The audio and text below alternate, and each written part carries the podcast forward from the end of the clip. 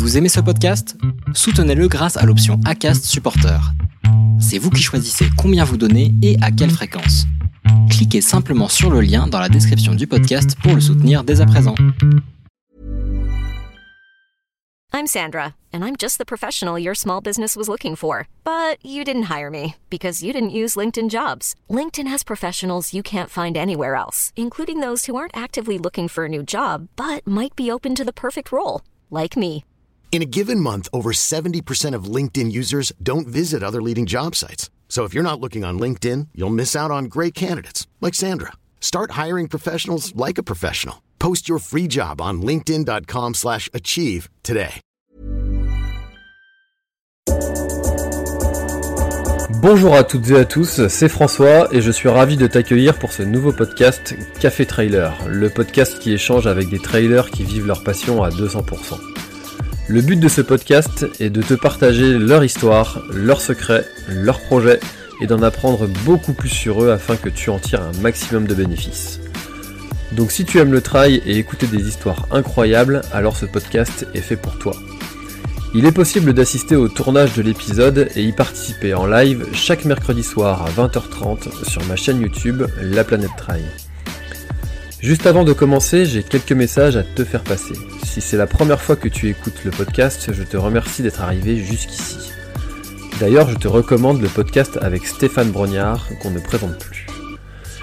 J'ai beaucoup d'ambition avec ce podcast et je souhaite aller chercher des trailers de plus en plus incroyables et j'aimerais vraiment échanger avec tes trailers préférés. Sache que l'un des meilleurs moyens pour de les convaincre de participer, c'est notamment de leur montrer que vous êtes nombreux à adorer le podcast sur les réseaux sociaux et sur les notes iTunes. Donc si ce n'est pas encore fait, tu peux aller mettre une note sur Apple Podcast ou iTunes. C'est vraiment ce qui m'aide le plus à inciter des trailers connus à venir témoigner. Si tu écoutes plutôt sur Spotify, tu peux très facilement le partager en story sur Instagram, tag moi et je te repartagerai. J'en profite donc pour rappeler le nom de mon compte Instagram, c'est @laplanètetrai. Suis-le et tu y retrouveras entre autres les coulisses du podcast. C'est aussi un excellent moyen de me faire tes retours et de me suggérer des invités. Enfin, j'ai aussi écrit un livre, Comment choisir ses chaussures de trail, que tu peux télécharger gratuitement sur mon site planettrail.com dans l'espace boutique. Maintenant, place à mon invité du jour.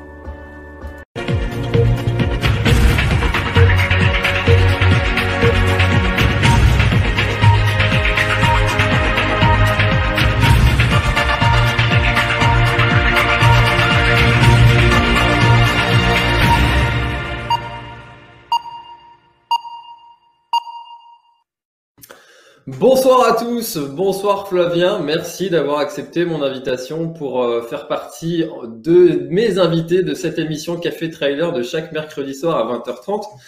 Comment vas-tu Flavien? Hello François, ça va très bien, merci pour l'invitation.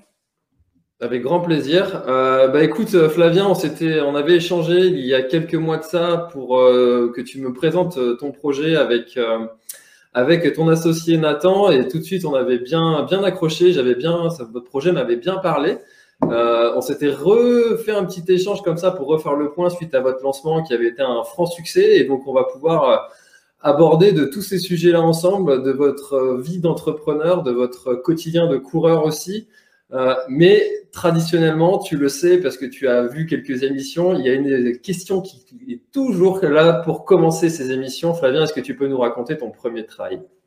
Ouais, bien sûr. Euh, mon premier trail, ça a été. Euh, c'est assez récent au final, c'était en 2017, un été où je me sentais pas, pas, pas dans mes baskets, on va dire. Et en fait, c'est c'est mon cousin qui, m'a invité en fait à prendre un peu de hauteur quelque part et d'aller voilà sur sur Tonon et, en gros, il m'a invité en fait à faire une, un trail et gravir le, le mont de Grange, qui est, un, qui est un sommet, je crois, de 2500 mètres, et sur lequel en fait je me, j'ai mis mes baskets et pour la première fois, si tu veux, j'ai découvert euh, l'effort en altitude et, et, la possibilité de, tu vois, de, de, souffrir et en même temps de pouvoir euh, apprécier euh, la vue que tu as quand tu arrives en haut d'un sommet.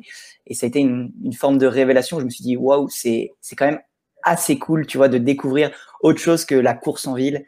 Et, et depuis, tu vois, j'essaie euh, dès que possible, parce que bon, j'habite en, en, ville, notamment sur Lyon en ce moment, mais dès que je le peux, en tout cas, de, de, sortir des, des, sentiers battus, si tu veux, et, et un petit peu m'en mettre plein la vue quelque part. Ouais, surtout que sur Lyon, vous avez des terrains qui sont quand même assez chouettes pour s'entraîner. Il y a tous les parcours de l'Urban Trail de Lyon et puis même les montagnes sont pas très très loin non plus.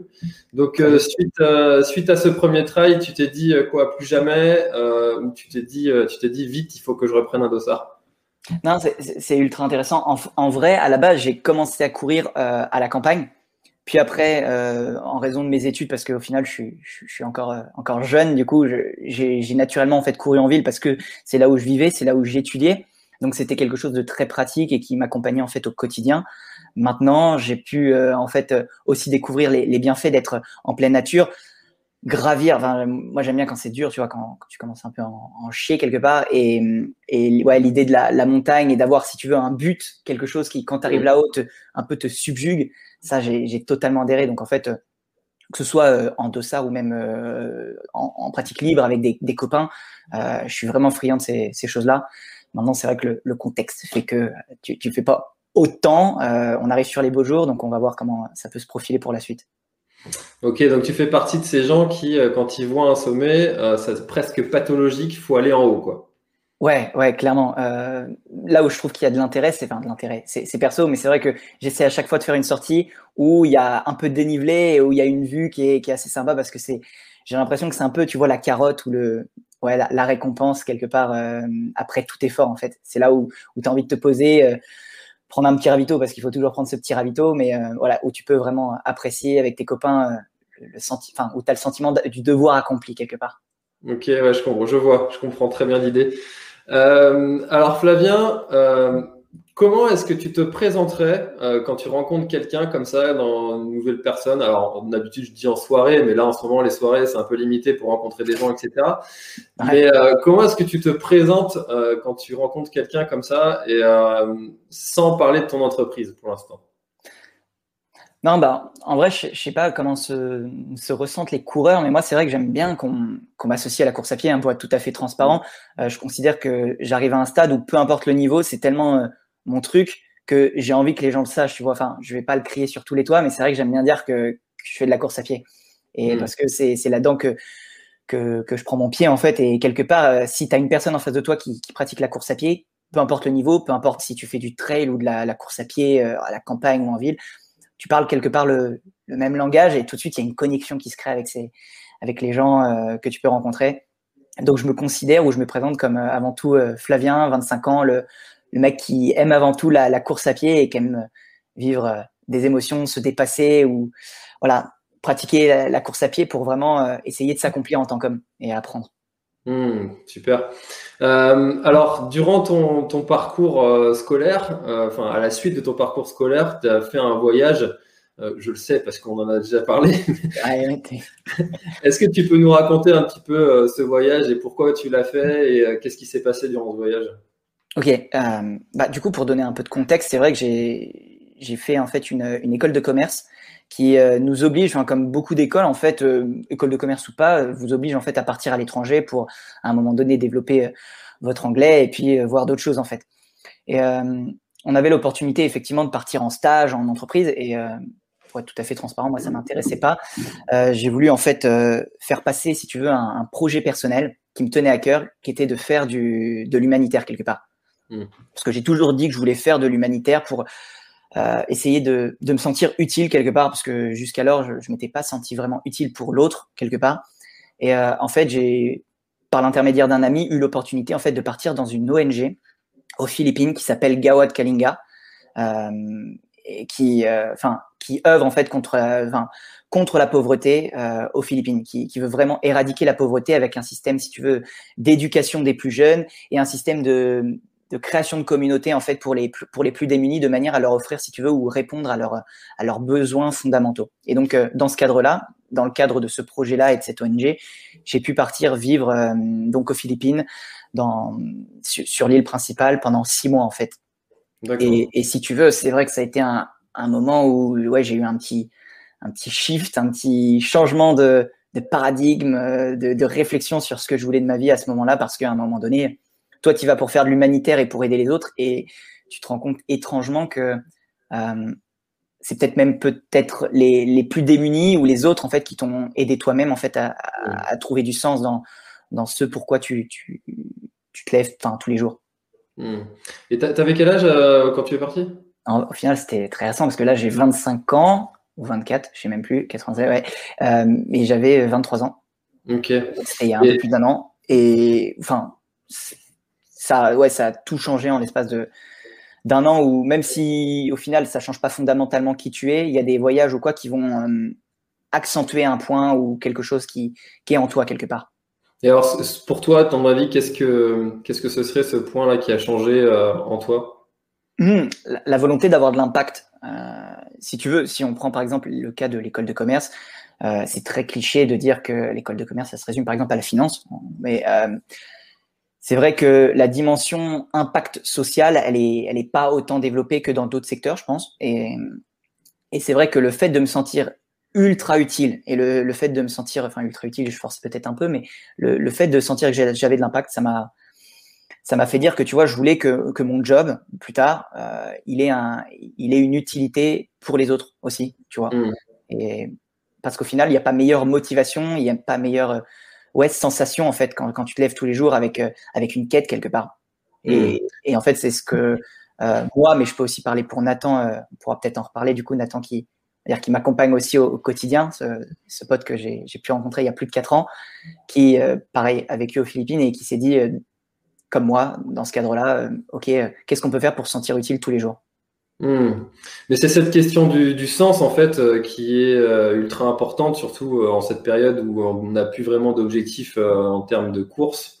Et euh, toutes les personnes qui euh, continuent finalement à s'entraîner malgré euh, les annulations euh, qui se répètent et qui se répètent et qui se répètent, voilà, de façon jusqu'on ne sait pas, on ne sait pas jusqu'où ça va durer.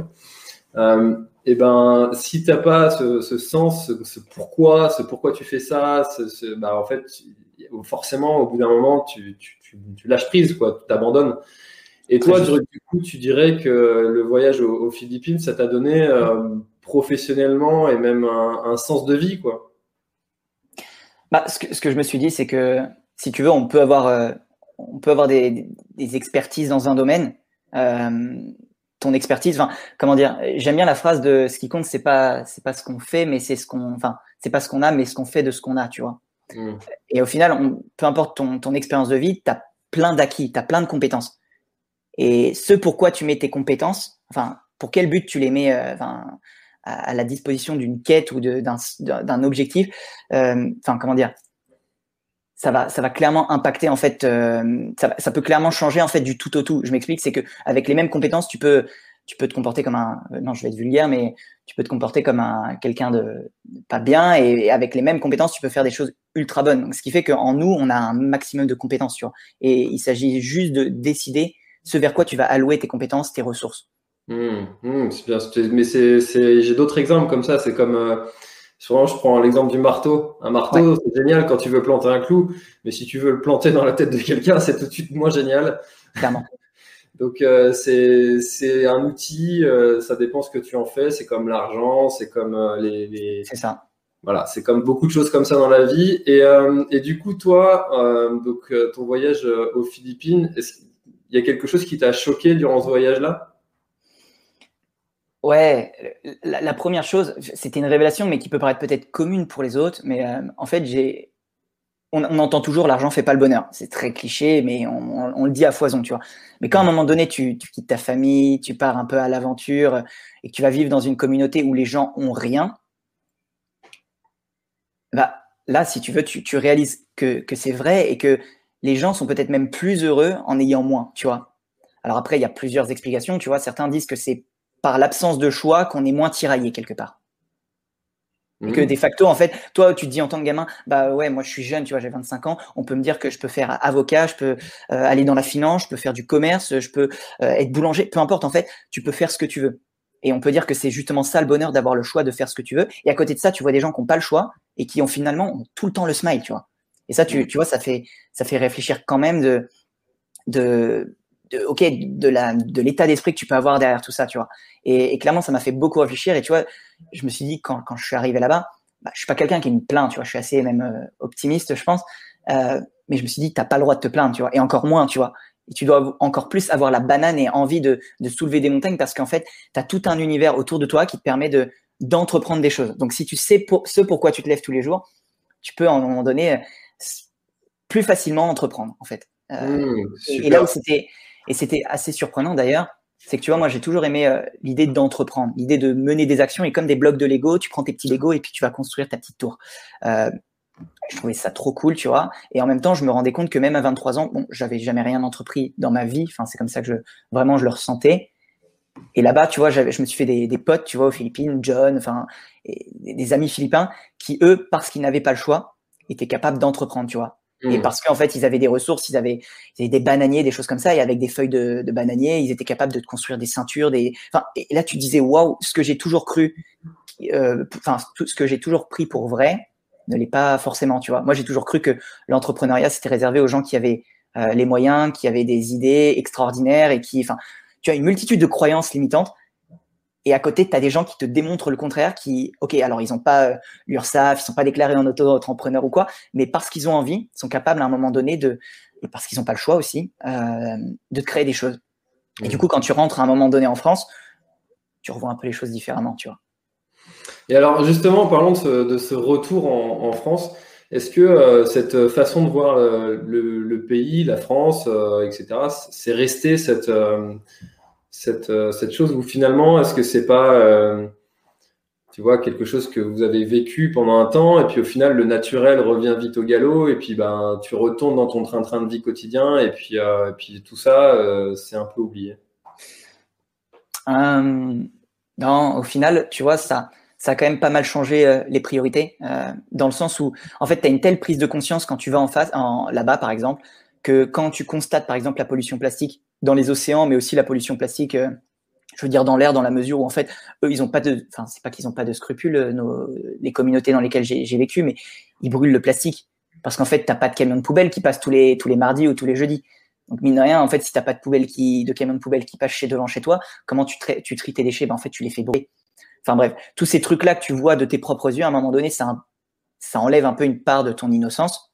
Mmh. Du coup, quand tu reviens en France, il y a forcément des choses auxquelles tu es, tu fais forcément plus attention. Enfin, moi, depuis que je suis, je suis revenu en France, euh, après, je veux pas faire de la de la politique ou quoi, mais j'ai forcément changé une manière de ma manière de consommer. Tu vois, j'étais pas un grand consommateur, j'avais pas l'habitude de de faire des, des achats euh, de fringues ou, à tout va. Mais si tu veux, bah, j'ai essayé de consommer local quand c'était possible. Après, il y a, en fonction de mon budget aussi d'étudiant, j'ai essayé d'acheter moins de fringues, de faire de la seconde main. Enfin bref, j'ai essayé de faire une multitude de, prendre une multitude de petites tâches, de petites actions du quotidien qui permettent de, de, faire ma part entre guillemets, même si on a toujours euh, rapidement le sentiment que c'est pas suffisant, mais j'ai forcément euh, ouais mangé moins de viande et, et, acheté moins de fringues, voire plus de fringues et, et tout ça a fait que ouais, au final c'est quelque chose qui dure dans le temps et quand je suis pas en accord avec euh, ce que mes valeurs entre guillemets, je me sens pas bien. Tu vois, il y, a, des choses que, dans lesquelles je me sens plus à l'aise en fait dès que dès que je me mets à acheter un truc qui pour moi est pas clean, j'ai un sentiment de culpabilité qui est très fort. Je dis pas que c'est forcément bien, mais, mais pourtant, je le ressens comme tel. Ouais, est-ce que j'en ai vraiment besoin de, de ce que je suis d'acheter? C'est ça. Mmh, très intéressant. Euh, alors, du coup, quelle, était, quelle était la démarche euh, suite à, à, ce retour euh, de, des Philippines? Qu'est-ce, que, qu'est-ce qui s'est passé Parce que tu avais tes compétences d'école de commerce, parce que même si euh, c'est vrai que l'école de commerce, comme on dit souvent, ça, t'apprend à travailler soit dans un grand groupe financier, soit être responsable marketing chez Danone. Euh, ça, bon, t'apprend pas à monter une entreprise euh, voilà, de façon de, monter tes petites briques, comme, on dit. Comment est-ce que toi, enfin toi et du coup Nathan, vous vous êtes associés pour monter votre, votre projet Quel a été le, déclic, le début, l'impulsion, qu'est-ce qui vous a dit, allez, on fait, on se lance, euh, d'où est venue l'idée, etc. Ok. Euh, bah déjà peut-être pour introduire Nathan, en fait on s'est rencontrés dans le cadre de l'école et on s'est rencontrés en fait au moment où on est rentré dans l'école, donc c'était en 2000, 2016 je crois. Euh, et en fait on était avant tout potes, tu vois. On est, on s'est rencontrés. Hmm. alors nous on était aussi euh, dans l'équipe de foot, euh, donc voilà on, on, faisait pas mal de sport, on courait ensemble. Euh, et si tu veux, on était avant tout potes, en fait. C'était juste ça, en fait, entre guillemets. Et euh, je suis parti six mois aux Philippines. Dans le même temps, je le savais pas, mais Nathan était parti euh, deux ou trois mois aux Philippines. Et on s'est retrouvé là-bas. Et bah, si tu veux, à un moment donné, bah, tu fais tes, petits constats quand tu te rends compte là-bas et, entre guillemets, ça donne, ça, ça, donne lieu à des discussions où tu, tu constates, enfin bon, tu, tu, commences à philosopher un peu sur euh, ce pourquoi tu, tu vis, ce pourquoi tu, tu te lèves tous les jours. Et bah, on a été rapidement aligné sur ce qui nous faisait sens, c'était essayer d'avoir de l'impact, tu vois. en rentrant en France, du coup, on a repris notre, notre dernière année de, de cours, si tu veux. Et bon, on avait cette, enfin, cette volonté d'agir, mais euh, sans trop savoir dans, dans, quelle direction, si tu veux. Et il se trouve que, alors, c'était en 2017, du coup. Euh, ça, putain, ça, passe vite. Euh, non, pardon, 2018. 2019, 2020, ok, je me fais en même temps le, le, le, la chronologie. on a fait notre, notre stage de fin d'études en fait avec Nathan. Dans on, a, on a suivi la dernière année, bon, on, a, on a suivi des, des cours en, en, marketing et compagnie. Mm. Euh, en sachant que on, s'était orienté vers du vers du l'opération, enfin la, spécialisation marketing digital, qui est, qui est, une spécialisation qui te permet de mieux comprendre les, les enjeux du digital. Parce que pour nous aujourd'hui, le meilleur moyen, enfin à titre perso par exemple, euh, j'adore faire passer des messages si tu veux, des messages à impact. Et pour moi, le meilleur moyen de faire passer des messages et d'avoir de l'impact, bah, c'est par le digital. Même s'il n'y a pas mieux qu'une qu'un vrai échange autour d'un café, autour d'une bière, le digital, ça te permet quand même de, de toucher un peu plus du monde si tu veux. Donc on était parti là-dedans, on a fait nos études, on a fait tous les deux notre stage de fin d'études. Donc c'était en 2020 et euh, durant ce stage de fin d'études, il y a eu ce qu'on appelle le Covid. Euh, Covid qui a pas mal, euh, le fameux, qui a, pas mal bouleversé nos, on va dire nos, notre quotidien. Et si tu veux, c'était alors aux alentours de mars, avril, mai. C'est dit putain. en fait, ça, ça, ça, ça te conforte dans l'idée que il y a des choses qui vont pas et que sans stigmatiser, si on veut que ça aille mieux, en fait, on peut essayer d'entreprendre quelque chose à notre niveau, tu vois. Et en fait, alors nous, il y a, il y a un sujet qui nous plaît énormément, euh, enfin qu'on aime bien, c'est le textile, tu vois, parce que bah on est des, on fait du sport et comme beaucoup de sportifs, on est des amoureux du textile. On aime bien quand même être beau, porter des beaux vêtements et des vêtements dans lesquels on se sent bien pour courir, tu vois. Mm. Et euh, on s'est rendu compte qu'il y avait pas mal de, de troubles au niveau de l'industrie textile. Il n'y a pas besoin de, de, le répéter, mais voilà, l'industrie textile, deuxième industrie la plus polluante au monde, enfin, tous les déboires qu'on entend parler à tout va, maintenant je pense que c'est plus un secret pour personne, faisait que à un moment donné, nous on s'est demandé comment on pouvait avoir de l'impact là-dedans. Alors pour la petite histoire, euh, c'était en, ouais, en mai, je crois, on a publié en fait, euh, enfin, on, on s'est demandé comment on pouvait avoir de l'impact. Et si tu veux, le meilleur moyen d'avoir de l'impact pour nous, c'était de passer par la communauté. Euh, je m'explique, c'est que en fait, on a réalisé aux Philippines que s'il y a un truc qui est très très important là-bas, c'est le système de communauté. Je m'explique, c'est que là-bas, parce qu'il y a de la corruption, parce que euh, l'État ne, ne fonctionne pas de la même manière qu'en France, si tu veux, les, les citoyens, les habitants, ils sont très vite livrés à eux-mêmes quelque part. Ils peuvent pas enfin, compter sur le gouvernement pour toucher le RSA, le, ce que tu veux, le, le SMIC. Enfin, non, il faut qu'ils il faut qu'ils se démerdent. Et là-bas, tu vis énormément en ce qu'on appelle en communauté là-bas. Et euh, les barangays, comme tu dis. Et, et en fait, là-bas, ils sont tous très solidaires les uns des autres. C'est-à-dire que quand tu es voisin, t'es pas juste un voisin en fait. T'es es vraiment, enfin, tu, tu mutualises les ressources que tu as pour essayer de d'améliorer ton, ton quotidien. Et en fait, il y a tout intérêt à, à vivre ensemble, si tu veux. Et si tu veux, en rentrant en France, on a, enfin moi j'ai réalisé à quel point en fait l'idée de la communauté te permettait en fait de, de construire des villages, de d'avoir des actions collectives qui étaient beaucoup plus impactantes que des actions individualistes. Du coup, mmh. l'idée ça a été de dire bah en fait le meilleur moyen de d'avoir de l'impact, c'est peut-être de faire quelque chose avec les autres, tu vois. Et on s'est dit bah nous l'industrie textile, on sait qu'il y a des il y a des mauvaises choses, euh, il y a le pollue, il y a il y a des conditions de fabrication qui sont pas très clean. Euh, le meilleur moyen de d'initier un changement, ce serait peut-être de, si tu veux, de faire passer une pétition et d'interpeller les pouvoirs publics. Et en gros, euh, nous, un truc qui nous gênait particulièrement, alors il y a l'aspect écologique qu'on parle énormément, mais nous, alors on est dans pas mal dans l'affect parce qu'on a été aux Philippines. Nous, c'est aussi les conditions de fabrication, si tu veux. Mmh. Mmh. Essayer euh, de penser deux minutes aux fringues que tu achètes sans stigmatiser, mais de se dire, bah, la fringue que j'achète à 5 euros, elle a été fabriquée dans telle ou telle condition euh, qu'on fait, enfin, le Rana Plaza, euh, les Ouïghours plus récemment. Enfin, tout ça fait qu'à un moment donné, tu te rends compte que si tu n'as pas envie de savoir ce qui s'est passé derrière la fabrication de ton t-shirt, c'est qu'il y a quelque chose qui est pas clean. Et si tu veux, on a voulu un peu lever le voile et permettre à tous les acheteurs, si tu veux, que ce soit les acheteurs sportifs ou les acheteurs euh, en tout genre, de connaître en fait dans quelles conditions les vêtements ont été fabriqués. Et on s'était dit que le meilleur moyen de, le connaître, ça, c'était de mettre en place un système de notation. Tu, tu vois le, le Nutri-Score ou pas, par exemple? Oui. Pour la bouffe. Euh, ABCDE, c'est un, c'est un moyen qui est ultra pratique pour comprendre si ton gruyère, il est bon ou pas pour ta santé. Après, libre à toi d'acheter ton gruyère, tu vois, il n'y a pas de problème. Tu, si tu aimes le gruyère, tant mieux. Mais tu fais un achat qui est éclairé. Aujourd'hui, pour les fringues, les seules infos que tu as à ta dispo, c'est euh, ouais, l'étiquetage, la composition de tes vêtements, parfois la provenance et euh, le prix et, la qualité du produit, de, ce que tu peux en, percevoir en tout cas. Mais tout ça ne te permet pas de savoir. Comment? Et comment le laver? Ouais, exactement. et à part ça, tu n'as pas beaucoup d'infos, tu vois. Et nous, ce qu'on s'est dit, c'est que si on permettait aux gens de savoir ce qu'ils achetaient, dans quelles conditions étaient fabriqués leurs vêtements, alors euh, ça obligerait d'une part les marques à essayer de, bah, donner plus, de transparence et d'améliorer leurs conditions de fabrication. Et de l'autre côté, ça permettrait aux coureurs, aux consommateurs, aux acheteurs de, vêtements bah, de rationaliser leurs achats et de se demander si vraiment ils ont besoin du, du vêtement euh, qu'ils ont envie d'acquérir. Et du coup, on a, on a un peu milité à notre niveau pour essayer de faire passer ce, ce système de notation qu'on avait appelé, appelé pardon, le, le, le, score social. Et on avait obtenu 30 000 signatures. Okay. Et si tu veux, bah, avec 30 000 signatures, ça te permet aussi de rencontrer des acteurs de, de l'industrie textile aussi bien des marques que des pouvoirs publics, que des, des, intermédiaires, si tu veux. Et du coup, ça nous a permis de, effectivement, de comprendre à quel point l'industrie textile est une industrie très compliquée, euh, encore plus que ce qu'on peut imaginer, si tu veux, et que la mise en place de, ce, de cet indicateur était déjà, on va dire, compliquée ou un peu avortée sur euh, l'année 2020 en cours, si tu veux. Nous, on voulait de l'immédiateté parce que ce qu'on voulait, c'était avoir de l'impact tout de suite. Maintenant, on voulait se sentir utile, tu vois. Et euh, clairement, on est peut-être impatient, mais on voulait se sentir vraiment, ouais, utile et impactant. Et le fait qu'on nous dise que ça allait pas être rendu possible tant par des intermédiaires que des pouvoirs publics, que en fait, ça nous a un peu blasé au final, mais pas tant que ça, dans le sens où on s'est dit, bah ok, comment on peut se rendre encore plus utile, si tu veux.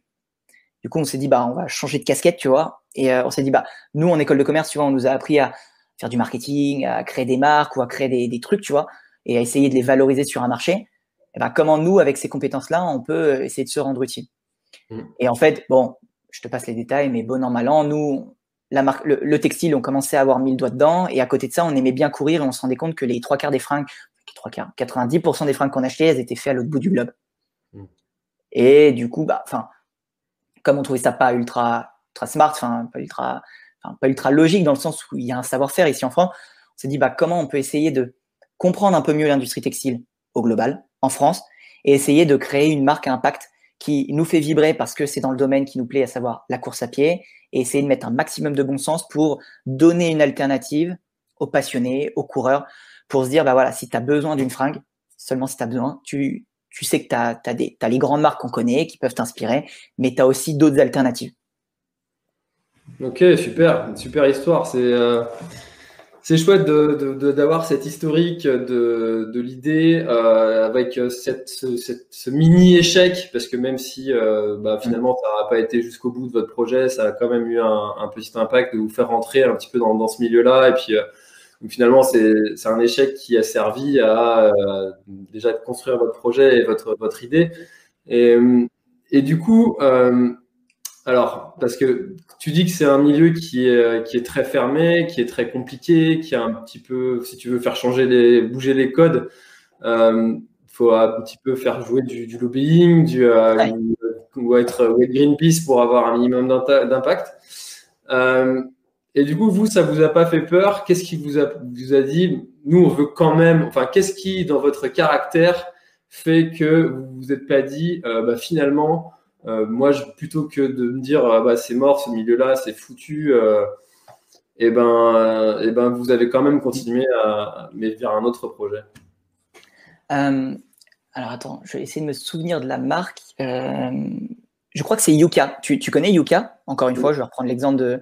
C'est une app de une app qui, qui, je crois, référence en fait ou permet de donner en fait des notes comme le Nutri-Score, mais sur les différents aliments, si tu veux. Ah si, si, si, si, ça me parle. C'est en train, c'est en train, c'est en train d'exploser. je pense que ça fait un moment qu'ils explosent et qu'ils sont en train de se, d'ailleurs, de se développer dans plein de pays. Mais euh, c'est un exemple qui a été assez intéressant parce qu'en fait, tu te rends compte que une petite marque comme ça qui se met à référencer parce que il y a plein d'informations qui sont, en, on va dire, en, en, open source, si tu veux, qui sont accessibles au plus grand nombre, qui permettent à des acteurs comme Yuka, si tu veux, de noter les, les vêtements, enfin, les, pas les vêtements, pardon, mais les, les aliments.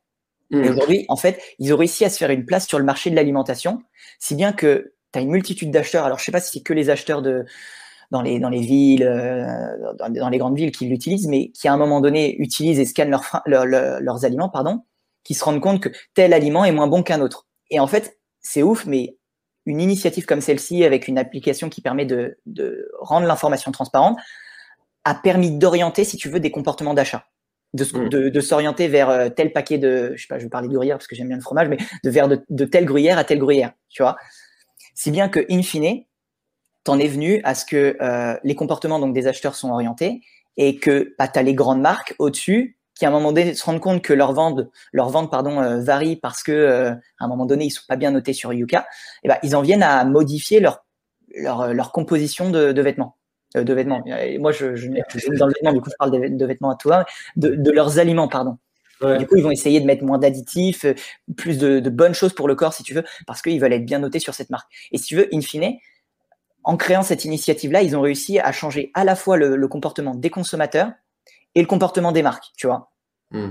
Et du coup, nous, on a voulu se positionner un peu de la même manière. Bah, en fait, on s'est dit, tu vois, si en, en, tant que marque, on arrive à convaincre en fait euh, un maximum d'acheteurs que que ce soit vers nous ou vers une autre marque qui est engagée, tu vois, mais qu'on arrive à, les convaincre qu'à un moment donné, euh, les mastodontes qu'on connaît ne sont pas les seules alternatives pour euh, pouvoir courir plus plus français, plus vert alors on se dit que plus il y aura de coureurs qui feront cette demande euh, d'une de, production de vêtements plus quali, plus transparente, plus juste, plus les, les gros mastodontes de l'autre côté se verront un peu contraints quelque part de, de modifier leur, leur, leur, mode de fonctionnement.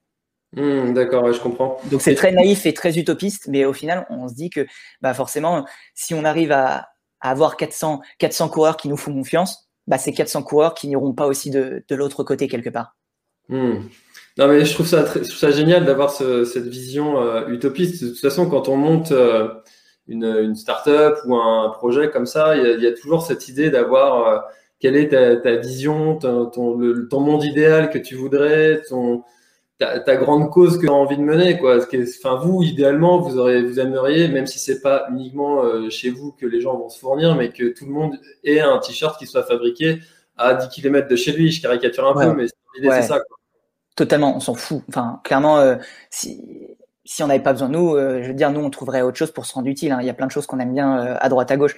Maintenant, euh, ouais, clairement, si, si les gens, dans, enfin, si les gens, si tous les coureurs en fait avaient à leur disposition la possibilité d'avoir le choix, on considère qu'en fait, si tu veux, les achats seraient différents. Et aujourd'hui, trop souvent, en fait, même nous, en tant que coureur, en fait, quand, quand on a voulu essayer de d'acheter des fringues plus responsable. Euh, en fait, on s'est, enfin, on a constaté très vite qu'il n'y avait pas beaucoup de choix, si tu veux. Enfin, moi, pour l'anecdote, j'ai, pas fait beaucoup de, de, de semi-officiels. Je cours beaucoup en, on va dire, euh, tout seul, si tu veux, enfin, en, pour le plaisir et hein, de manière indépendante. Quand j'ai voulu courir mon premier semi-marathon de Toulouse, euh, j'ai voulu m'acheter un t-shirt, tu vois.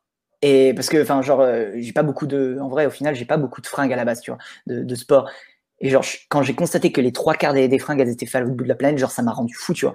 Et, et du coup, j'ai rien acheté. Genre, j'ai couru avec un, un, maillot de foot, mais enfin, je t'explique, je t'explique même pas le l'état, on va dire, de ouais, des irrites, enfin, de, on va dire de, de, mes tétons, enfin, quelque part, euh, voilà, de toutes les, les, parties du corps qui étaient mises à contribution, qui étaient irritées à la fin de, de la course. Mais tu vois, j'en étais venu à pas vouloir finalement acheter parce que euh, ce qu'il y avait sur le marché, genre, enfin, ça me convenait pas, tu vois. Parce que, mmh. enfin, tu vois, sinon je me serais senti presque hypocrite de, euh, ouais, d'acheter des trucs qui, au final, me, me faisaient pas sens. Après, il s'agit pas de jeter la pierre, mais juste, tu vois, il, y a trop de gens en fait, il y a trop de coureurs qui nous aussi nous ont à l'initiative, enfin à l'origine de Beaumolet, nous ont nous ont fait comprendre que eux aussi, genre, pff, connaissent pas de marque euh, engagée, si tu veux, des marques de running, mais autres que, que le running, parce qu'il n'y a pas que ça. Dans le sport, si tu veux, il y a très peu d'initiatives. Dans la mode durable, c'est de mieux en mieux, mais dans le sport, euh, ouais, il y a encore un peu de, de, chemin, tu vois. Mais heureusement, il y a de plus en plus d'initiatives et, et, ça, tu vois, c'est un, un, bon point. Il y a de la place. ouais.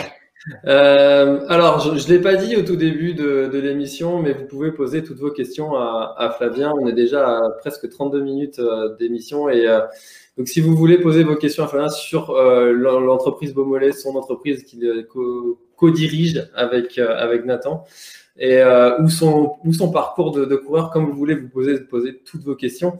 Et euh, du coup, il y a Fleur qui nous demande, du coup, le projet ne verra pas le jour. Alors, je pense que Fleur veut parler du projet d'étiquetage des, des, vêtements.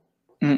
Très juste. Euh, pour répondre à ta question, du coup, euh, Fleur Océane, euh, effectivement, l'idée d'un social score ne verra pas le jour de suite dans la mesure où, en fait, c'est facile, si tu veux, de mettre en place un indicateur pour la nutrition ou un indicateur écologique. D'ailleurs, c'est en, en, train d'être travaillé pour les meubles, pour aussi les vêtements, parce que, si tu veux, ce sont des, des notions, on va dire, comment dire Chiffrables. Chiffrables, exactement. Tu, tu peux facilement quantifier les, le, le nombre d'émissions de CO2. Mm. En revanche, quand, quand il s'agit de mesurer la qualité de vie ou euh, la qualité d'une production, la qualité de, enfin, les conditions de fabrication, mm. c'est très subjectif au final. Et, et, si tu veux, nous, on est arrivé avec notre vision très utopiste et on m'a, on m'a un peu taclé en disant, mais toi, en tant que Français, qui tu es pour définir si les conditions de fabrication sont meilleures qu'au Bangladesh? Au final, t'en sais rien, tu vois. Et ça ne veut pas dire que parce que tu produis, je vais me contredire, mais c'est pas parce que tu produis non plus au Bangladesh que c'est pas bien. Hmm. Mais juste comment tu, tu, mets en place ton indicateur? Et en fait, tu te rends compte que bah, quand, es, quand tu baignes pas là-dedans à l'origine, il faut avoir un, un, regard encore plus fin que nous, on n'avait pas. Et du coup, c'était beaucoup plus pertinent de laisser les experts, euh, entre guillemets, travailler dessus. Et c'est quelque chose qui prendrait plus de temps qu'un indicateur écologique, que, que, que nous de, de, nous y mettre, alors qu'en fait, euh, on est encore des, on, enfin, on, était des, encore plus des novices à l'époque, tu vois. Hmm. Et alors du coup, euh, donc euh, Beaumolet euh, voit, voit, le jour. Euh, alors, en revanche, on a vu le jour avec Beaumolet. Euh, qu'est-ce que qu'est-ce que c'est Beaumolet Ok. Ouais. à l'origine, c'était d'essayer de juste vouloir se rendre utile et de donner le choix aux coureurs de pouvoir mieux consommer, tu vois. Donc c'était très global. On en avait une idée, mais sans trop savoir dans quelle direction on voulait aller. Et ce qu'on a fait en fait, c'est qu'on est allé rencontrer une multitude de coureurs en vrai et, et même euh, sur Internet. Et en fait, on, on est parti, si tu veux, de d'échanges avec des, des, coureurs pour essayer de comprendre comment euh, créer Beaumolet, si tu veux. Euh, évidemment qu'on avait déjà, si tu veux, cette, cette idée de, de, faire des fringues plus responsables, mais on savait pas vraiment dans quel angle attaquer la chose. Ce qui fait qu'on a mené une étude auprès de 3, plus de 3000 personnes mmh. qui nous a permis d'avoir des, on va dire, des insights, des, des retours, si tu veux, des coureurs pour savoir vraiment ce sur quoi il y avait un, manque quelque part. Et très concrètement, les, les, deux ou trois manques, enfin les deux manques principaux sur lesquels on a vu qu'il y avait un manque, c'était pas la technicité, parce qu'aujourd'hui en tant que coureur, on peut tous trouver euh, notre bonheur, tous, euh, ouais, coureur, trailer, on peut tous trouver notre bonheur parmi les marques existantes. En revanche, sur la dimension, c'est vrai, euh, sociale sur les conditions de fabrication. C'est vrai que c'était un peu, un peu limite, voire euh, bah, il n'y avait pas grand chose euh, qui correspondait aux attentes vraiment de, chaque coureur. Euh, au niveau de la transparence, c'est pareil. Et bah, pareil, au niveau de l'impact écologique des vêtements, au niveau du choix des matières, au niveau des, des quantités produites, avec beaucoup de surproduction, enfin tout ça faisait que il y avait, il y avait, si tu veux, ouais, à chaque fois des compromis qui étaient faits en fait dans toutes les marques qui pouvaient exister sur le sur le marché. Ce qui nous a amené en fait à dire, bah ok, nous ce qu'on veut, c'est de permettre aux, aux, passionnés de la course à pied d'avoir le choix de porter des vêtements plus justes, plus responsables et dans lesquels tu te sens bien et dans lesquels tu as envie de courir, de d'enfiler de, les kilomètres quelque part avec tes mollets. Et euh, de là est venue du coup l'idée de, de, faire de beaux mollets une marque engagée. Et pour nous, l'engagement, c'était de, de pouvoir confectionner d'une manière la plus transparente possible, dans les meilleures conditions possibles, des fringues techniques qui répondent aux enjeux environnementaux. Et euh, donc on s'est lancé donc avec un, un premier produit euh, début 2021, donc janvier 2021, euh, avec un, un t-shirt euh, fabriqué donc euh, en France à partir de, de bouteilles plastiques recyclées. Et, et, enfin voilà, l'idée ça a été en fait de, de prendre un maximum de, dire de pain points, de, de problèmes et d'essayer de, de comprendre ces problèmes pour mettre ce, toutes les choses attendues dans, dans, dans la marque euh, des coureurs, la marque qui appartiendrait vraiment euh, aux coureurs, euh, en tout cas en France, et qui répondrait vraiment aux, aux enjeux actuels. Ok, super. Alors, euh, si tu devais expliquer à un enfant de 6 ans euh, que d'une bouteille plastique, tu fais un t-shirt, comment tu lui expliques ça? Ok. Euh, bah, si tu veux, donc il y a une multitude d'étapes.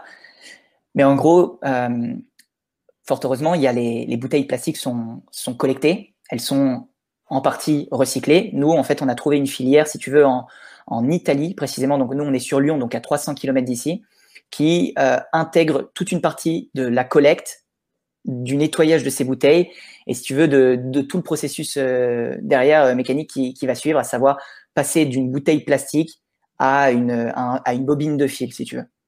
La bouteille, en fait, elle va être découpée en petits copeaux qui vont être refondus, enfin nettoyés, refondus pour euh, en obtenir en fait une, une nouvelle pâte euh, plastique, si tu veux. Enfin, j'ai pas du tout le jargon technique, mais qui va in fine à travers un système de passoire, pour euh, vulgariser avec un système de passoire, faire sortir des fils parce que tu l'as retransformé en pâte et puis en fait ça, ça te sort des fils qui sont et à partir de cette bobine de fil textile, tu peux faire du, enfin des tissus si tu veux, des tissus techniques.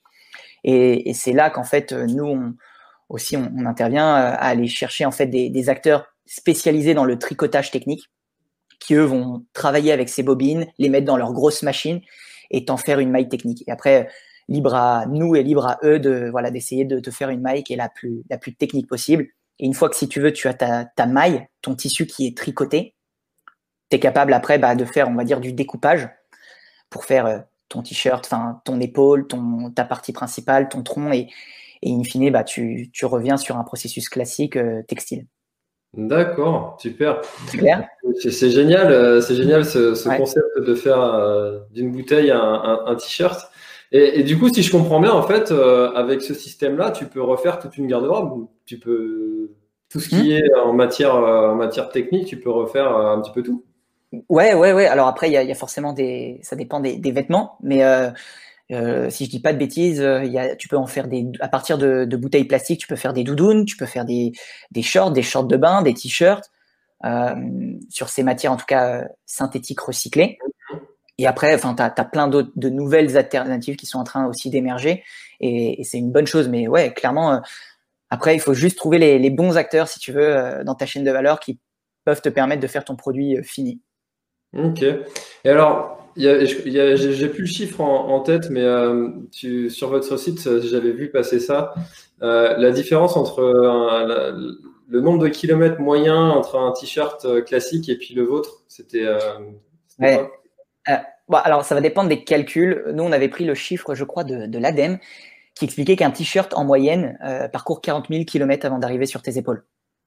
Entre l'extraction de la matière, le coton, enfin que tu vas euh, travailler, transformer et enfin, confectionner au Bangladesh ou enfin, dans, ces pays-là, puis euh, importer euh, pour faire de la teinture et puis jusqu'à venir jusqu'à jusqu'en France dans les magasins et compagnie.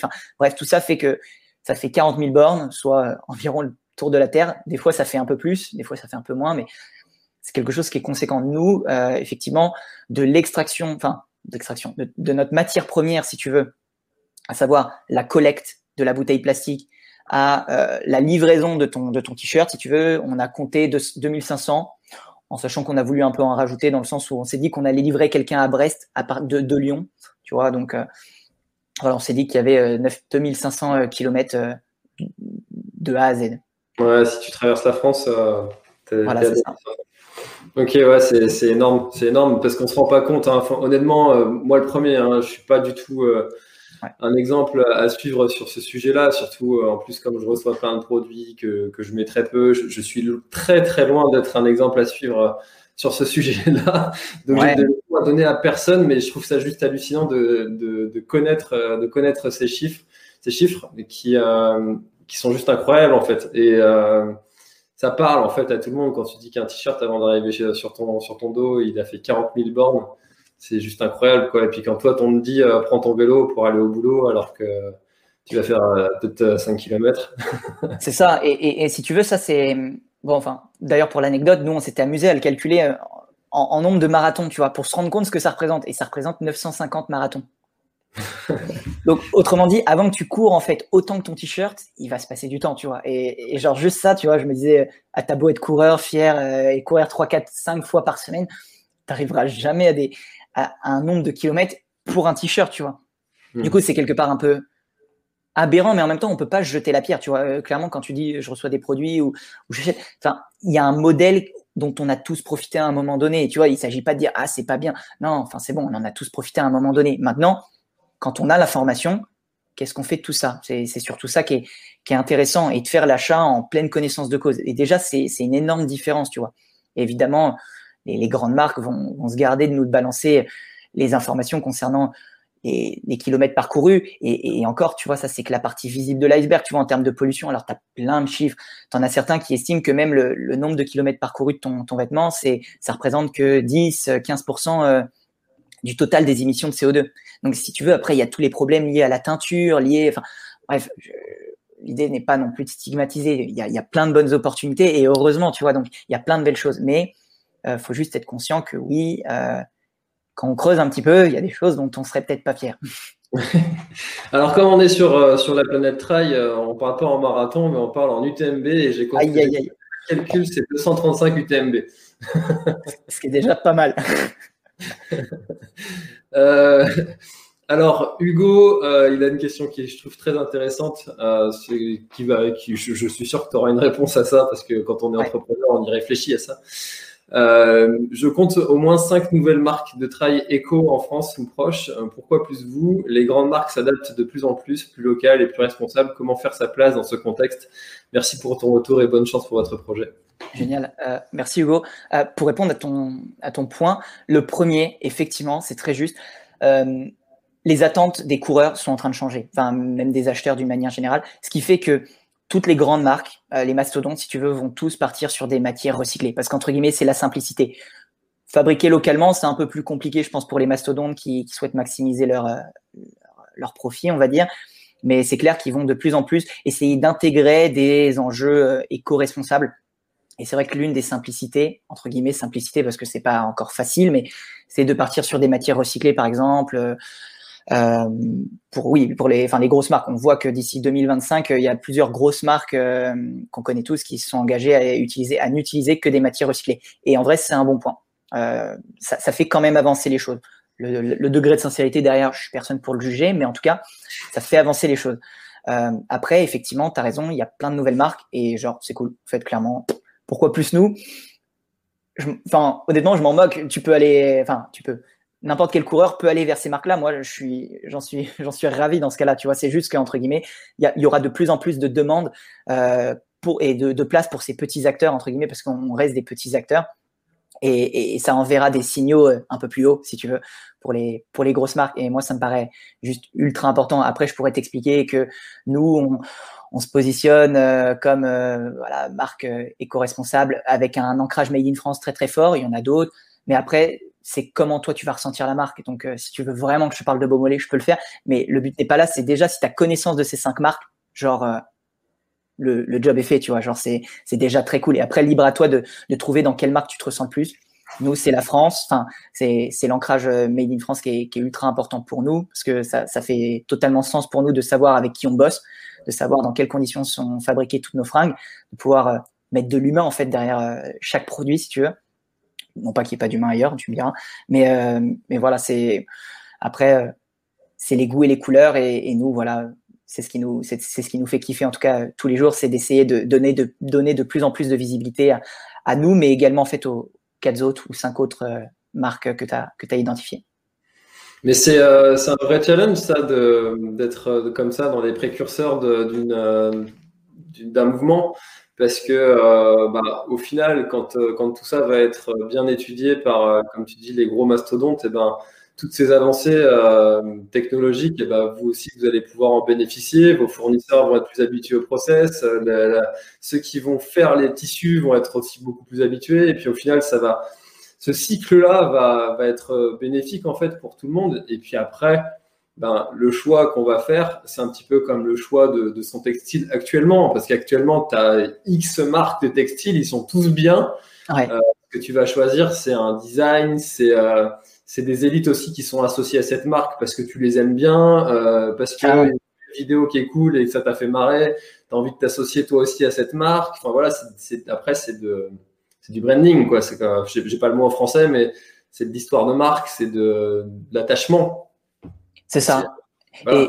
Et, et, mais par contre, si, nous, si vraiment on a une envie, si, au-delà des matières recyclées, parce que c'est déjà une première marche, si tu veux, euh, dans, dans, dans, la, dans une meilleure production, si tu veux, nous, ce qui, ce qui nous tient à cœur, c'est la relocalisation. Tu vois, il y a beaucoup de marques qui, qui, euh, qui sont parties euh, dans le cadre de la mondialisation et compagnie pour essayer de bah, d'optimiser leur production. Soit ça peut être compréhensible, hein, clairement, mais bah, on se dit que si le critère local est plus important, que le critère de transparence il est important, alors ça peut conduire à de la relocalisation, donc euh, à des acteurs de non plus produire euh, au Bangladesh, mais enfin produire une partie de leur production au Portugal ou même en France, et ce qui serait bénéfique en fait pour toute notre économie, tu vois, et pour tous ces acteurs qui ont un savoir-faire ici. Et tu mmh. parlais donc de effectivement de permettre à, nos ateliers de confection, tricoteurs, de peut-être réussir à, adapter leur process parce qu'ils auraient peut-être plus d'expérience, plus de, enfin plus de retours si tu veux. Mais il faut savoir quand même que en vrai, historiquement, on a quand même un, vrai savoir-faire ici en France. C'est que nous, le tricoteur avec qui on, bosse, tu vois, sur Bourgoin-Jallieu, euh, il, nous, nous a pas attendu pour, euh, pour faire des, tissus techniques. Hein, tu vois, euh, les tissus, ils ont beau être tricotés d'une certaine manière en alvéole et compagnie. À un moment donné, il, enfin, il y a plusieurs acteurs qui bossent déjà avec l'armée. Enfin, donc autant, autant dire que s'ils font, ils bossent pour l'armée, les tissus ils sont déjà très techniques. Mmh. c'est l'armée, mais il y a, y a d'autres trucs, le spatial et compagnie. Donc, si tu veux, faire un t-shirt de sport, pour eux, c'est déjà un jeu d'enfant quelque part.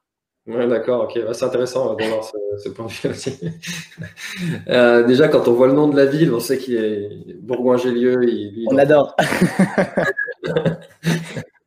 Euh, alors, il y a deux questions qui, euh, qui se rejoignent, qui, pour parler un petit peu de la commercialisation de votre, de votre t-shirt. C'est Fleur qui demande est-ce qu'ils sont en boutique? Et euh, Francis qui demande bonsoir, peut-on, euh, où peut-on trouver euh, ces produits? Alors, si tu peux nous en dire un peu plus justement sur votre, votre stratégie de, vente de t-shirts.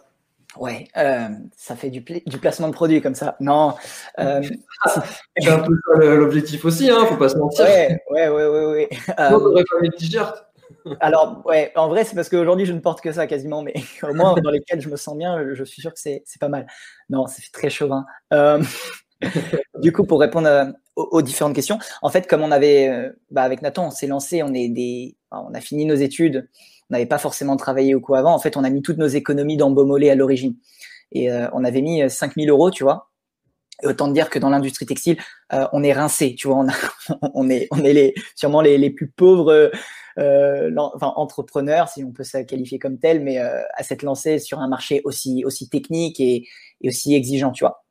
Et en fait, pour se lancer, on a choisi en fait de faire ce qu'on appelle de la, de la précommande.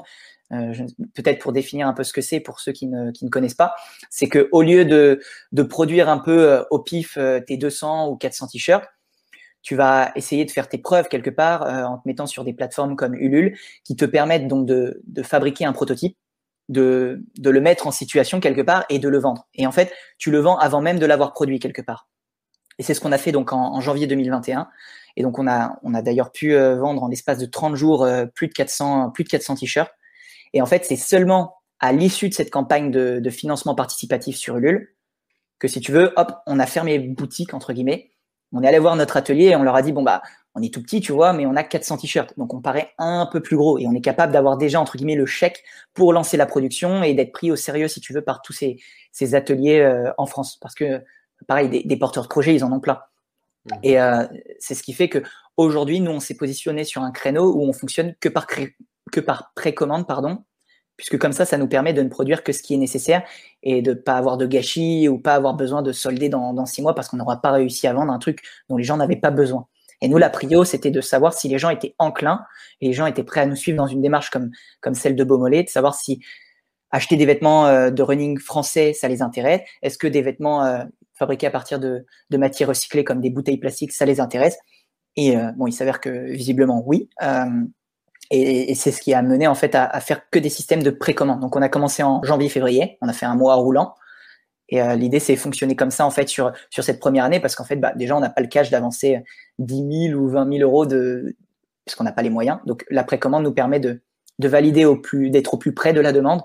Et si tu veux, on, faut, faut nous suivre du coup, parce que là, je fais le petit, euh, placement de produit, mais sur euh, et Instagram et euh, même notre, notre site www.beaumolet.com. C'est là-dessus qu'en fait, on, on donne un maximum d'informations. Vous nous laissez en fait vos, votre mail. Nous, l'idée, c'est de faire de la, co-création à chaque lancement de produit, si tu veux. Et euh, bah, par exemple, là, typiquement, on est en train de lancer une paire de chaussettes euh, faites en France, technique. Et euh, bah, en fait, on a, bon, il y en a peut-être certains qui nous ont vu passer dans, dans des groupes parce qu'on a eu pas mal de coups de pouce sur les, les, groupes de running. Mais on, si tu veux, on, avant même de designer et de penser la paire de chaussettes, en fait, on va au plus proche des, coureurs et on leur demande ce qu'ils attendent d'une paire de chaussettes, d'un t-shirt. Et en fonction de ça, on design, si tu veux, et on, fabrique le, produit idéal. Hmm. Et après, en fait, en fonction de ça, euh, on envoie des emails et, et compagnie. En fait, bah, comme toi, je pense, avec d'ailleurs au final, ta tenue, euh, François. Exactement, c'est comme ça qu'on a, qu'on a, je dis on parce que c'est le, la communauté. travail qui, qui, a fonctionné comme ça et ça, ça, tout le monde est plus ou moins content. Le, le plus mécontent finalement, c'est le consommateur parce que, enfin, le, client final, celui qui a le, le produit final, parce qu'il met quand même du temps entre l'achat et, euh, et, le moment où il sort le billet et puis le moment où il reçoit son produit. Et ça, c'est quelque chose auquel on n'est plus vraiment habitué de nos jours. Quand tu achètes un truc, tu l'as souvent le lendemain. Euh, mais ça d'Amazon. Hein. voilà. Quand il y, a, quand il y a une histoire derrière et quand les gens savent très bien et qu'ils sont au courant et qu'ils savent pourquoi tu le fais et que bah, finalement euh, ça, ça, passe. Et puis comme tu dis, moi ce que je trouvais, euh, ce que je trouve génial, c'est le, le concept de, de n'acheter que ce dont tu as besoin. On, en revient en fait à ce, ce, dont on parlait au tout début, en fait, de ne pas acheter plus que ce que tu es sur de vente. Si tu t'achètes 10 t-shirts XL et qu'en fait tout le monde fait du M et que tu les vends, les vends jamais, bah, au final, tu n'es pas cohérent avec ta propre entreprise d'avoir acheté du matériel dont personne ne va se servir. C'est ça. Donc, si, clairement, si, tu nous achètes un t-shirt Beaumolet, alors ça peut peut-être nous permettre de lancer Beaumolet, c'est très bien, mais en fait, si tu le portes pas derrière, ça n'a pas d'intérêt, tu vois. Autant. Donc, bah, après, c'est toujours difficile, entre guillemets, quand tu te lances, parce que d'un côté, tu as besoin de soutien, mais de l'autre, tu peux pas non plus euh, être incohérent et dire acheter alors que vous n'avez pas besoin, tu vois. Hmm. clairement, si, si tu achètes la paire et que tu la portes pas, bon, ça n'a pas beaucoup d'intérêt. Euh, alors, est-ce que vous avez. Euh, j'ai une dernière question parce qu'on arrive euh, déjà, ça, passe vite. Hein. On, arrive, on arrive déjà au terme de l'heure. à quoi ça ressemble, ça ressemblera Beaumolet dans, dans 5 ou 10 ans idéalement? Est-ce que vous avez déjà réfléchi à ça? 5-10 ans, c'est déjà très très long parce que nous, on, compte déjà nos jours et nos, mois d'existence dans le sens où, si tu veux, on, vit sur nos économies là. On n'a pas ou peu de rentrée d'argent. Donc, euh, déjà, on essaie de, voilà, de, lancer Beaumolet de la meilleure des manières sur cette année. Donc au moins pour 2021, ce qu'on aimerait, c'est pouvoir euh, être assimilé à une marque de running. Non pas qu'on n'en soit pas une aujourd'hui parce que clairement, c'est pas le cas. Mais euh, ce qu'on aimerait, c'est que quand tu viens sur notre site, tu puisses t'équiper si tu as besoin de la tête au mollet ou de la tête aux pieds.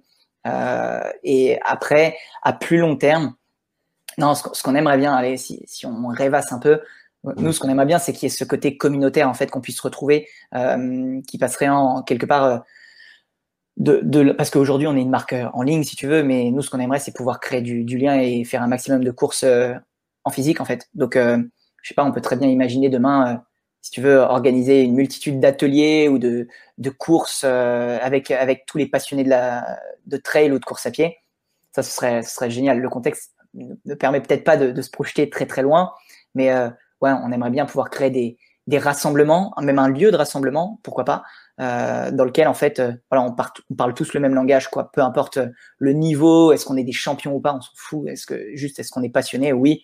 Et, et voilà, quand on, va se remuer les mollets ensemble, on va prendre une bière ensemble et je sais pas, on passe du bon temps et, enfin c'est ça au final la vie. Enfin c'est juste kiffer, vivre des émotions, parcourir des, des sentiers et juste se sentir vivant.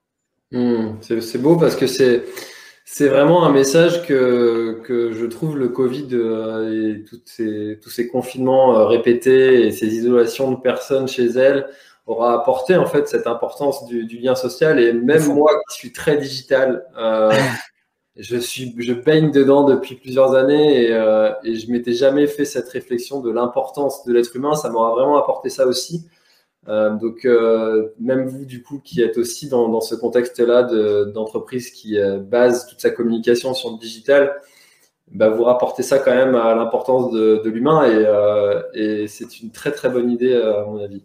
Et ça, en vrai, ça, ça a tellement d'impact. En fait, enfin, je sais pas si toi tu le ressens comme tel, mais des fois un message, un, une rencontre, ça, ça, peut te, ça peut rendre ta journée euh, dix fois plus belle, quoi. Parce que waouh, tu te dis, mais en fait, c'est ça la vie. Effectivement, c'est pas de, euh, c'est pas de faire du télétravail H24 et de rester cloîtré chez toi et, et, de voir personne. Enfin, j'ai rien contre le, télétravail, c'est ce qu'on fait tout le temps, nous. Donc, mais juste en fait, c'est les rencontres qui te disent, putain, j'ai passé une bonne journée, tu vois. Et et c'est ça, tu vois, qui, qui, finalement nous manque tous, je pense, à un moment donné. Et bon, on n'est pas à plaindre, mais clairement, comme tu dis, ça nous fait prendre conscience que l'humain, c'est la clé pour euh, juste pour durer, en fait, tant mentalement que, que dans une économie ou je sais pas, mais c'est juste, c'est ultra important.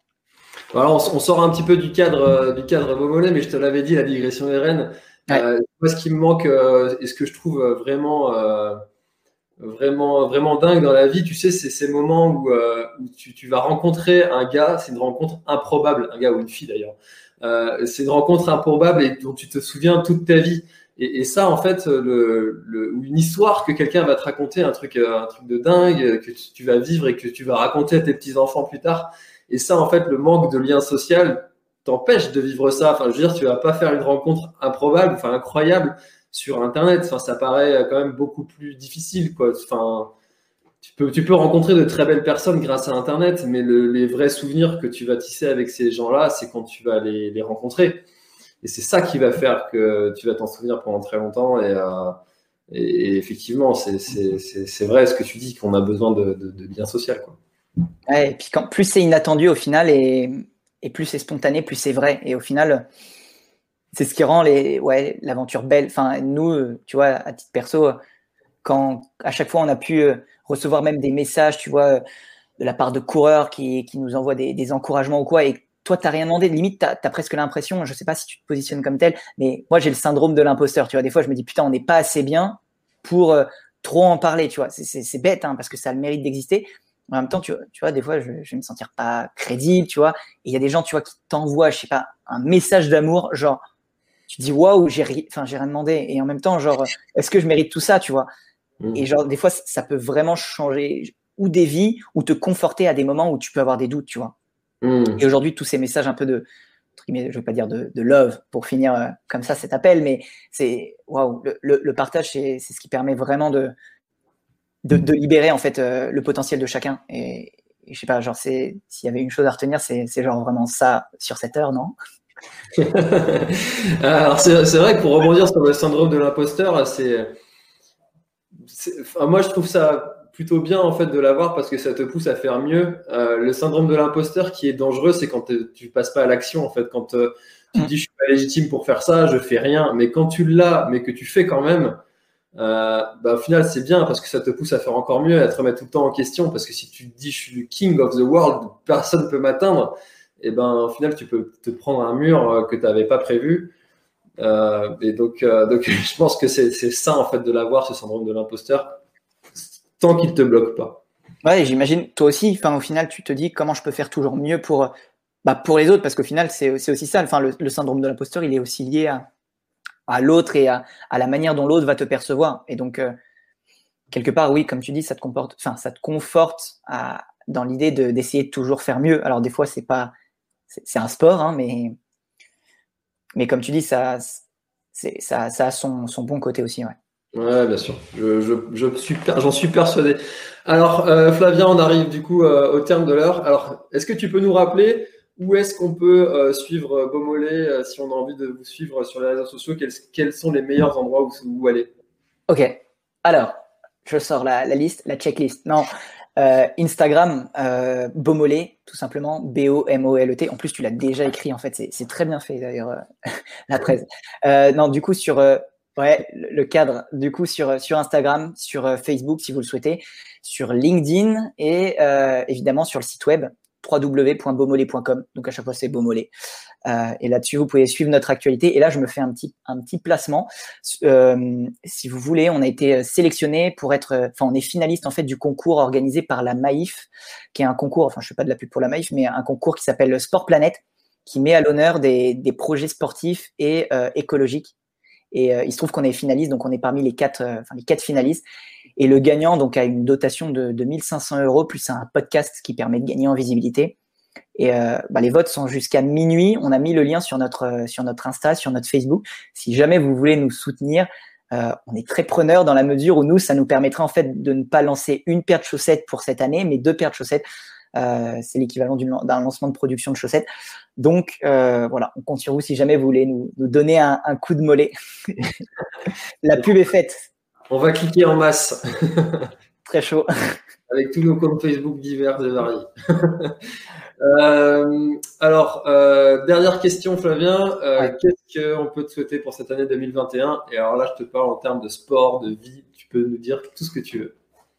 Ah, des courses, juste des courses avec des courses pour tout le monde, des, des dossards avec toute cette ambiance, avec des inconnus, que ce soit dans des, des courses mythiques dans, dans, les, dans, les, villes, avec le, le marathon de Paris, des, des, courses bien connues, mais aussi les petites courses de nos villages, celles dans, dans lesquels il n'y a, a, pas grand monde, mais euh, voilà, où c'est à la bonne franquette, un bon ravito, à beaucoup de, de saucissons. Enfin, c'est vraies courses, tu vois, celles qui, à un moment donné, nous permettent de, de nous rassembler à un moment donné et de savoir pourquoi on s'est réveillé euh, à 8 heures ou à 7 heures un, dimanche matin.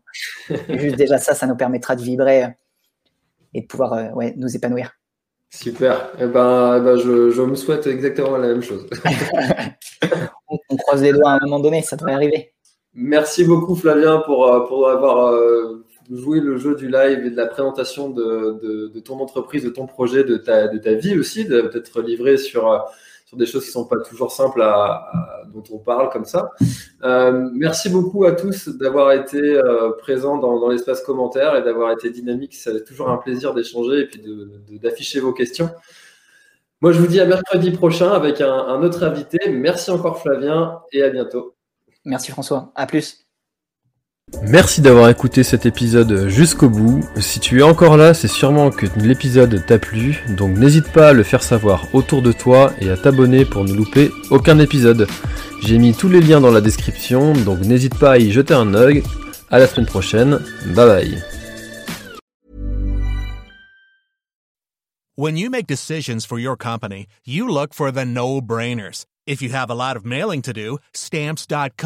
Is the no-brainer. Use the stamps.com mobile app to mail everything you need to keep your business running with up to 89% off USPS and UPS. Make the same no-brainer decision as over 1 million other businesses with stamps.com. Use code program for a special offer. That's stamps.com, code program.